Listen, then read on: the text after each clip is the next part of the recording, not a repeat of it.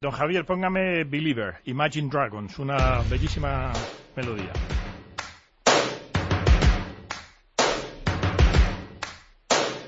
First things first, I'ma say all the words inside my head. I'm fired up and tired of the way that things have been. Y Gamers Cope, con Miguel Ángel Paniagua. Oh. Bueno, nuestra nuestra siguiente protagonista es la que ha elegido, creo, esta canción. Se llama Elena Romero. Y Elena Romero es fisioterapeuta. Y la pregunta es, ¿y qué pinta una fisioterapeuta en un programa de eSports? Pero primero de todo, muchísimas gracias por estar con nosotros. Mm, De nada, y gracias a vosotros por, Por hacer tenerte. esto conmigo, sí. Muy bien. Bueno, tú estuviste en el Gamer G, en eh, ese gran evento de, de eSports que se celebró en Madrid en diciembre. Tendremos otro en junio, que organiza la LVP, y estabas allí como fisioterapeuta. Supongo que tú eres, eh, por supuesto, diplomada en fisioterapia eh, y en eh, fisioterapia deportiva en concreto. Y bueno, vamos a poner un poco en antecedentes a, el- el- los, como siempre digo, ¿no? Los que ya están familiarizados no hace falta, pero la gente que se va acercando, les voy a dar simplemente dos datos que he extraído a la hora de investigar para poderte preguntar con un cierto raciocinio, aunque luego mis colaboradores te preguntarán eh, quizá de una manera más profesional que yo. Pero mm, si les digo a los oyentes que un jugador de League of Legends puede llegar a realizar 10.000 clics de ratón en un partido, una jornada de partidos, que por ejemplo en StarCraft 2, que es un juego que quizá no es la columna vertebral de, de los eSports, pero también es parte de los eSports, puedes llegar a marcar 300 clics por minuto, estamos hablando de alguien que, que tiene, necesita una gran concentración física y mental, pero que además, ¿verdad, Elena, puede tener secuelas y lesiones propias, eh, lesiones traumatológicas, para que una fisioterapeuta como tú les pueda atender, ¿no? Sí, efectivamente. Y parece muy, exager- es muy exagerado todo lo que hacen y, y ahí es donde quiero actuar yo, precisamente. Muy bien. ¿Y tú, por ejemplo, en, eh, en el eh, Gamergy atendiste a muchos jugadores? eh, ¿Iban por allí eh, a menudo? ¿O atendiste, Sí. vamos, porque erais un equipo de fisios? A ver, sí, estábamos, estábamos otro fisioterapeuta y yo y, y la verdad es que pensábamos que no iba a tener mucha repercusión, pero mm, llegamos a tener alrededor de 50 jugadores en un fin de se- en el fin de semana, o sea, fue y de hecho repetían y y frecuentaban bastante nuestros servicios, la verdad. Pero era, supongo, Elena, que era más una fisioterapia preventiva, a lo mejor, que no para recuperar lesiones, o también había jugadores Había lesionados. lesiones, había lesiones, sí, ya de que venían de antes y, y de hecho algunos ya se estaban tratando en el fisio de forma privada porque ellos no tienen, los equipos no tienen un fisioterapeuta, al igual que puedan tener un psicólogo o un coach o algo así. Ellos no tienen, ellos no tienen fisioterapeuta y, y ellos van aparte de forma privada y ya vinieron diciendo, mira, voy a jugar ahora, me está empezando a doler un poco, me duele el brazo, me duele el cuello, lo que sea y y nosotros pues le ayudamos, en, en nos adaptamos al tiempo que ellos tenían, porque tampoco tenían mucho, la verdad. Claro, claro. Eh, supongo que las dolencias ah, son siempre muy características, ¿no? Con por a lo mejor dolor punzante, calambres, el entumecimiento, pérdida de fuerza en el brazo también, que es muy típico de cuando tienes una postura muy física, ¿verdad, Elena? Sí, además también hormigueo, como incluso han dejado de sentir la mano o el dedo o, o también frío, que, que cada vez, o sea, es curioso porque sobre todo la parte, do- cuando están utilizando el ratón, esa mano se le enfría y la mano del teclado no, o sea, son cosas que, es como falta de incluso de circulación, que de tanto utilizarlo se acaba, se acaba entumeciendo la zona y tal. Esto que te voy a leer ahora parece un incunable médico, pero eh, investigando, como te he dicho, porque me gusta prepararme, hay muchos compañeros que se preparan las entrevistas, pero yo me la preparo a conciencia para poder hablar con cierta profesionalidad. Eh, te sorprenderá saber, no te sorprenderá, pero digo, te, te sorprenderá saber que la lesión más típica, según dicen los estadounidenses, que es de donde yo traduzco toda esta historia de los eSports, dicen que la lesión más ah, frecuente es el síndrome de Kerben, que es una eh, tenosinovitis de estiloides radial, que viene a ser Sí. una inflamación del tendón abductor largo. Es decir, efectivamente es muy característica esta lesión, ¿verdad? Sí, es bastante característica y, es curioso porque porque es en el pulgar y, y todos si hacen el mismo porque hay una prueba que se le hace que es, se llama signo de Filkenstein, un poco tiene un nombre así un poco extraño, que se coge en el pulgar y, y, y hacen la muñeca hacia abajo. Y a todos cuando hacen ese estiramiento, de, él básicamente supone un estiramiento de ese músculo, mm, rabian todos, Claro. todos. O sea, es que no, no, o sea, a todos se lo hice, a todos le, por curiosidad, incluso los que llegaban con dolor de cuello, ah, venga, pues te lo voy a hacer. Y a, a todos le dolía, a Claro, todos. claro. Oye, y, y tú como fisio, ah, sobre todo a los que a los jugadores que estén empezando o que estén aspirando ya a, a lo mejor a, a jugar a un cierto nivel, ¿recomiendas, por ejemplo, dieta? ¿Recomiendas ah, gimnasio? Por te consta si hay en los lo que llamáis los de la industria los gaming houses o las casas de donde están los jugadores sección habilitada para gimnasio? A ver, se supone que los de alta, los de, vamos, los más altos en, en este mundillo, sí que tienen una, tienen en su casa, la gaming house, tienen casi que por obligación una zona en la que ellos tienen que hacer ejercicio o si no un gimnasio cerca. Claro. Y eso, eso se vio ya en, en un documental que se le hizo a Peque y tal. Y, y sí, vamos, yo lo, lo recomiendo 100% más que nada porque yo antes de fisio he sido jugadora y lo he notado y, y vamos, que, que es muy importante, Sí, es sí. muy importante la alimentación, es muy importante mantener una, una postura correcta, que eso también es que habría que verlo, cómo se sientan, y, y hacer ejercicio diario, más que nada, porque ayuda muchísimo a nivel hormonal, sobre todo, que, que puedan que puedan tirar incluso aparte que, que le anima o sea ellos luego van más contentos a la hora a jugar ya a nivel incluso químico de su cabeza o sea Claro, no claro, sí, sí, y mental también, lógicamente. Claro. Oye, te quería hacer por mi parte ya la última pregunta y luego ya te paso con los expertos, que seguro que también van a ser muy benévolos con las preguntas, pero supongo que también eh, lo que lo que digamos son o lo que yo entiendo que son como eh, herramientas de trabajo de los e-gamers, de los jugadores de... Bueno, e-gamers no me gusta mucho usarlo, pero de los jugadores de, de eSports, también será muy importante. Es decir, eh, por ejemplo, contar con ratones específicamente diseñados para LOL, ratones específicamente diseñados para Counter, o ratones específicamente diseñados para eSports, eh, la fabricación de hardware, es decir, eh, es importante también, ya que su herramienta de trabajo no será lo mismo un ratón estándar de 10 euros que un ratón eh, que, que van a usar los jugadores profesionales, ¿no? Sí, por supuesto. Además que ya no solo por, por la calidad de- del ratón, sino por, por ellos. Pero ya no solo específico en el juego. Realmente es que es más complicado que todo eso, porque deberían de hacer un ratón específico para cada persona.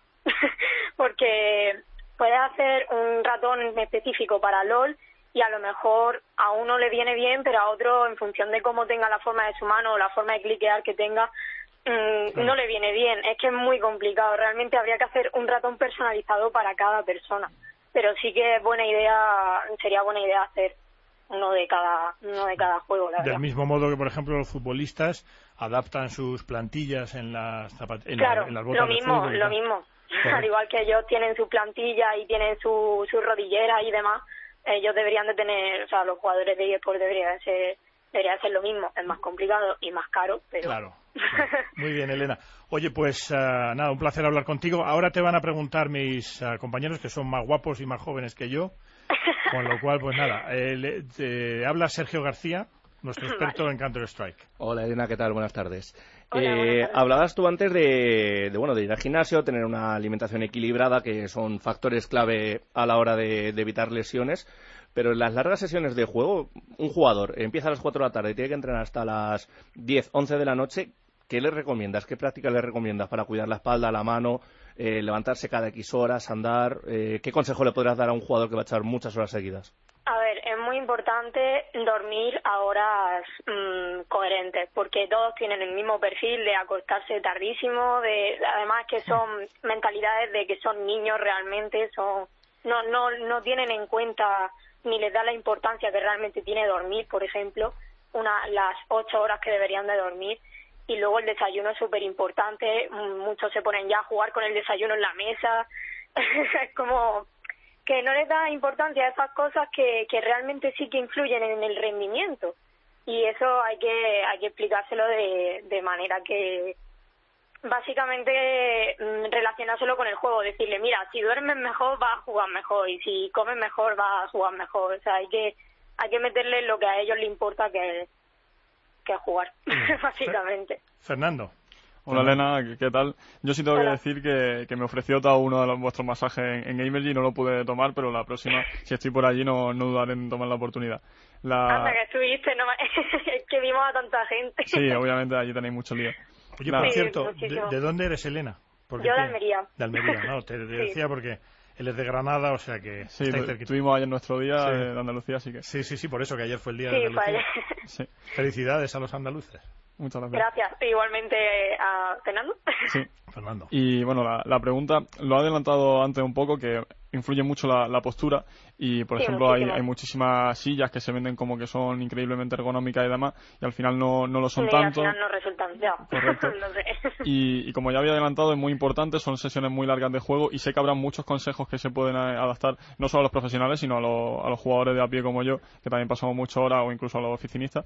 Mm, si pudiese dar tres consejos en tema de postura de, brazo, de mano, de espalda, para una sesión larga de, de entrenamiento o de juego, ¿cuáles serían?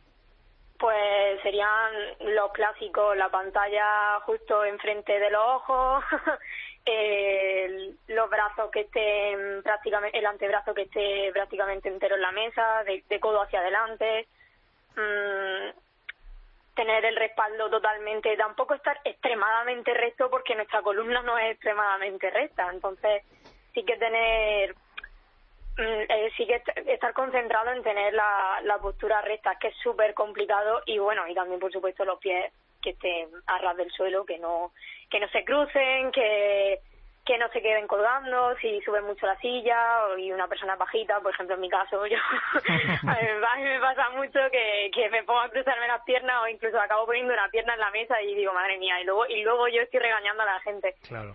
Madre mía. Oye, el siguiente, el siguiente que te va a preguntar no es andaluz, pero vive y muy bien, por cierto, en Andalucía. Se llama Xavi Carrión. Xavi, cuando quieras. A Eh, nuestra hola, amabilísima y encantadora protagonista de hoy.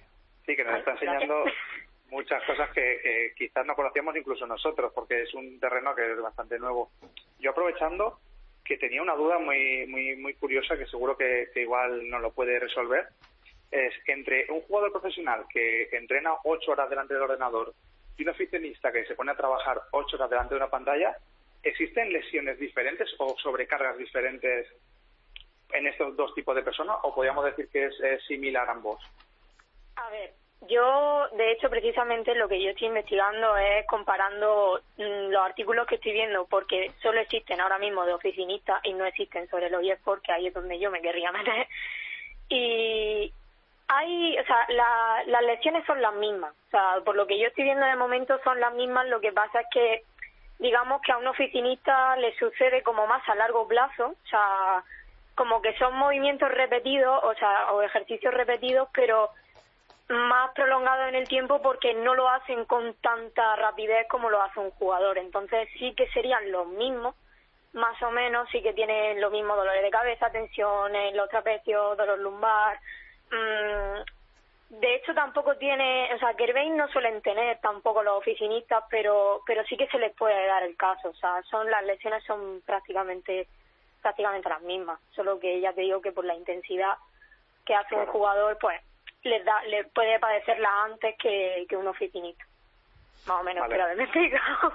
Sí, sí, no, te lo explico perfecto. Esto que aparezca antes es, eh, puede ser porque lo que tú dices, eh, como que lo, lo achacan más, eh, se esfuerzan más, o también Sí. crees que puede ser porque durante el juego hay una tensión acumulada También que, por ejemplo, en el trabajo no, no se da, claro. Depende del trabajo también, o sea, Oh, también, sí. el estrés, y sí, o sea, depende, depende del trabajo. El estrés es súper, es crucial a la hora de, de tener una lesión.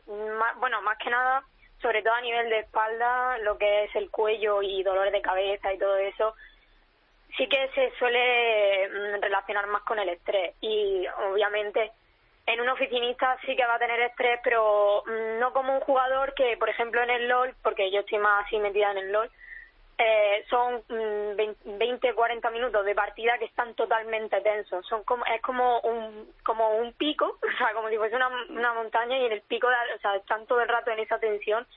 No igual que un oficinista que lo mismo sí que sí que puede tener momentos de relajación y decir, mira, voy a parar ahora, me voy a levantar, tal, no sé qué, pero pero un jugador no, tiene que estar ahí, ahí, ahí hasta el final y no solo depende de sí mismo, sino que depende de sus compañeros por no defraudarlo a ellos. Yo creo que no es lo, no es lo mismo, pero no sé. Bueno, Elena, pues nada, muchísimas gracias. ¿Te has sentido cómoda? A ver, soy una persona muy vergonzosa y, y vamos, me ha, me ha costado, me ha costado, pero bueno, creo que luego estado- pensaré, haber contestado esto y ya. Has estado muy, muy bien, ¿eh?